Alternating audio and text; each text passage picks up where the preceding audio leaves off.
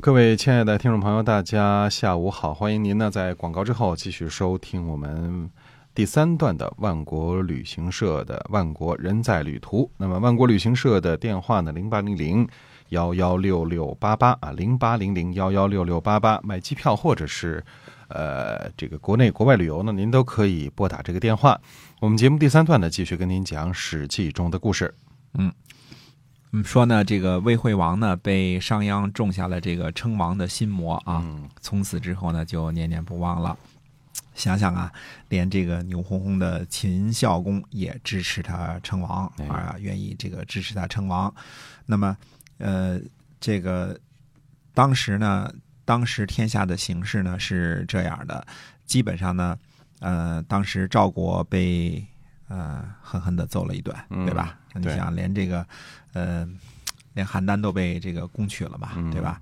那么当时呢，齐国呢也是被狠狠的揍了一顿，对吧？呃，这个地方呢，所以我们有的时候这个看历史的时候啊，就是说你看《战国策》呢，为什么有的时候它不能够看清楚历史呢？就在这儿了，因为《战国策》呢，第一呢，它是分不同的呃这个国家来记录的，对吧？比如你看这一段的时候呢，你可能看的是齐策。对吧？七策一、七策二，这么一直下去的，讲齐国的事儿他的出发角度是从齐国来讲的，所以呢，他讲完了桂林之战，可能就讲马陵之战，对吧？这其中呢，就是主要讲的是谋略。那其实呢，公元前三百四十七年开始呢，这个魏国发动的这个战争啊，到呃连续到三百四十八年、四四十九年啊，实际上。一开始，当然齐国是占了一些便宜，对吧？因为采取这个围魏救赵的这个措施嘛，直接这个奔着襄陵去了嘛。但是最后呢，在韩国的帮助之下呢，实际上是。把齐国给打跑了，对吧？所以这个围魏救赵的，你要光从谋略的角度来看呢，哎，那是连续起来的这个故事，对吧？先先打桂林之战，再打马陵之战，最后怎么怎么样了，对吧？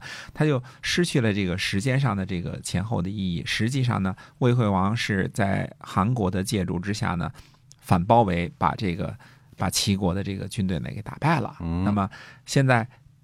这个赵国也败了，齐国也败了。那么回师往西边走呢，把秦孝公也给打败了，对吧？侵略进来的那些个军队呢，都给打出去了，弄得秦孝公呢要求和，那么就派了这个商鞅呢去出了这么一个呃要称王的这么一个馊主意，是吧？那么呃相比较之下呢？这个呃，楚国和韩国呢，最近也新败于魏国，对吧？呃，魏国当时是相当的厉害啊，对吧？那么鲁国、魏国、宋国这些走背字儿的老贵族呢，基本上有意见也不敢开口，对吧？哎哎，燕国呢，呃，估计魏惠王都没想起燕国来，还有这么个事儿啊，这东北方有这么个偏远弱小的，整天被赵国和齐国欺负的燕国，嗯，呃，根本也没有入这个。呃，大魏国国君的这个法眼，嗯，哎，那么公元前三百五十年呢，是魏惠王继位的，差不多是第二十年，对吧？他是三百公元前三百六十九年继位的嘛。魏惠王这个时候年纪呢，应该是五十一岁，嗯啊，按照孔夫子来说呢，呃，正好应该是知天命的年纪了，对吧？可惜呢，呃，魏惠王同学呢，没有这个智慧。那我们不是因此而否定魏惠王的这个功业之伟大啊，因为他确实是一位很牛很牛的君主，嗯，呃，而且呢。他还很长寿，他会会将在这个魏国的国君这个位子上，差不多呢再干三十年啊。只不过呢，三十年之后，魏国的国土面积呢还不到现在这个时候的一半呢。这个，所以他没有未卜先知的功能。他有的话呢，他往前看一看的话，呃，那他肯定不会跟这个秦孝公讲和了。那所有忽悠这些，他一一下就都明白了，对吧？但是在公元前三百五十年的时候呢，这个。我估计啊，他如果真是知道了这个后世的发展的情况呢，他倾尽全国之力，再疲惫的兵力再疲惫，也一定会把秦孝公打回原形，说不定直接给他赶出陕西都有可能，轰到山里去得了啊！这个，呃，就不允许你这样，这个这个这个再韬光养晦的再算计我了。对，呃，那么。这样的话，那中国的历史真是要重新写了，对吧？呃，之所以和这个背信弃义的这个秦孝公罢兵呢，因为之前签过合同嘛，对吧？签过这个互不侵犯友好条约嘛，但是他背后插了一刀嘛。那么实际上呢，是因为魏惠王的心底里呢，其实一个原因呢，我猜想呢，还残留着一些春秋时期的一些个影子，嗯，一些往日的呃美好的模糊记忆啊。公元前三百五十年的时候呢，可以说他的武功已经达到了有史以来任何诸侯国国君所能够达到的顶峰了。他。功业呢，估计也就比不上灭了商纣王的周武王而已了。那么齐桓公、晋文公的军事力量或者霸业呢，绝对不可能跟这个时候的魏国相提并论。嗯，多厉害啊！因为五霸时期的国君啊，就是甚至包括这个吴王阖闾和越王勾践在内啊，绝对没有魏惠王这么强盛的武功，都比不上他，都比不上他。哎，东败齐威王，对吧？呃，这个。破了强赵的这个首都邯郸，对吧？南败楚国、韩国，西败秦穆公，天下强敌没有一个敢与之争锋，就打遍四方无敌手。对呀，对呀。一直以来我们都说啊，这个河南是四战之国，这地界不怎么好啊。因为什么呢？会受到东南西北各个方向的压力，对吧？可是也看到谁手里，你碰上魏惠王这样的横主啊，那就不是劣势了，那是再好。不过的地势了，对吧？它方便啊，它可以指东打西，指南打北，对吧？想打谁打谁，对，伸手就打。它就在中间呢，对。所以，如果看一看呢，秦国是怎么攻击魏国的呢？他其实不应该得出这个错误的判断，因为秦国这次攻击魏国可不是简单的搞一些个边境摩擦、抢两个城邑而已了，而是占据了韩城之后呢，直接深入魏国的腹地，对吧？去什么？去蚕食这个陕西的领地，而且准备好了上。下两条通道，随时可以沿着地势呢侵犯进中原，对吧？那么秦国下的可都是狠招子啊，招招也是见血封喉的。可是呢，这个魏惠王呢，最终还是终于答应了商鞅的请求，和秦孝公呢缔结盟约了。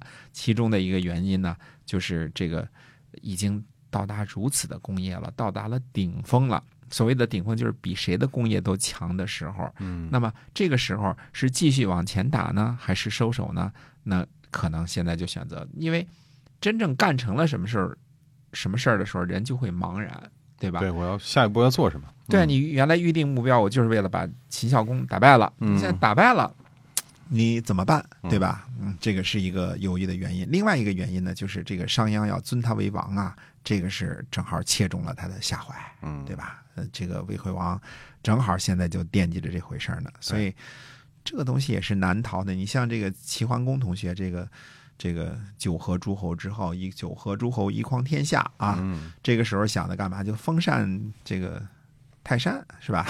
封禅泰山干嘛？那就是比照天子嘛，因为只有天子才能。盖世之功就是立，就这个世是世世代的事啊，就世代都没有的功劳形成了之后呢，人要是不膨胀一下，那也就这个这个不对了，对吧？总是要膨胀一下的，符合人性了。哎，对的。呃，要说这个周王室啊，自从这个平王东迁之后呢，基本上就从来没有雄起过，嗯，对吧？嗯，呃呃，毕竟呢，呃。但是呢，毕竟呢，周王室一直以一直以来也是天下唯一的正统。我们说过了啊，吴王、吴王啊、楚王啊、越王，这些都是自己封的个建号，不是还是一个诸侯国，对吧？没有想跟周王室挑战。